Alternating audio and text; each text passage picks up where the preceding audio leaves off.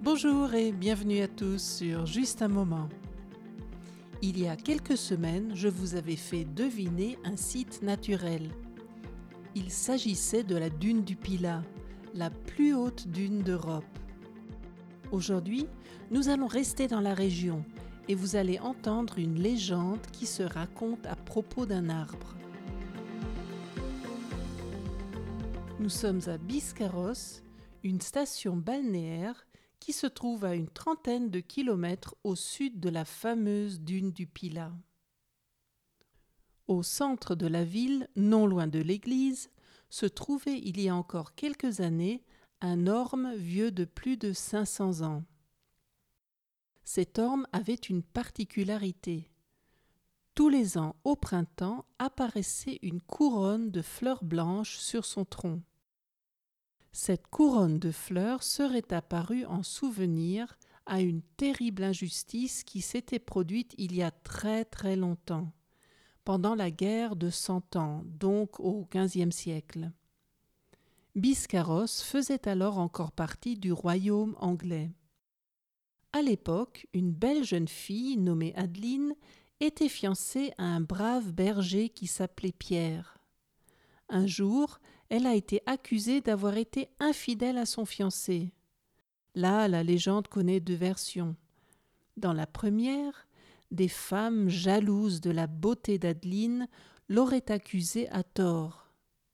Dans l'autre version, c'est un officier anglais qui aurait accusé Adeline d'infidélité, parce qu'elle avait refusé ses avances. Comme on ne voulait pas fâcher l'officier, les villageois ont préféré punir la jeune fille. La punition pour ce délit d'infidélité était terriblement humiliante. Adeline a été obligée de rester debout sur un tonneau posé juste devant l'orme pendant une journée, et ceci toute nue. On appelait aussi cet orme l'arbre de la justice. À la fin de la journée, quand le soleil s'est couché, Adeline est morte. La honte, l'humiliation et le sentiment d'injustice étaient plus forts qu'elle. Dès le lendemain matin, les villageois ont vu apparaître une couronne de fleurs blanches sur le tronc de l'orme, à la hauteur où se trouvait la veille la tête d'Adeline. Cette couronne ressemblait aux couronnes de fleurs que les jeunes filles portaient à leur mariage. Et depuis, tous les ans au printemps, une couronne de fleurs blanches fleurit sur le tronc de l'orme. Malheureusement, vous ne pouvez plus admirer l'immense orme de Biscarros. En 2013, il a été victime d'une maladie causée par un champignon et en est mort. La légende du vieil orme, elle, reste bien vivante.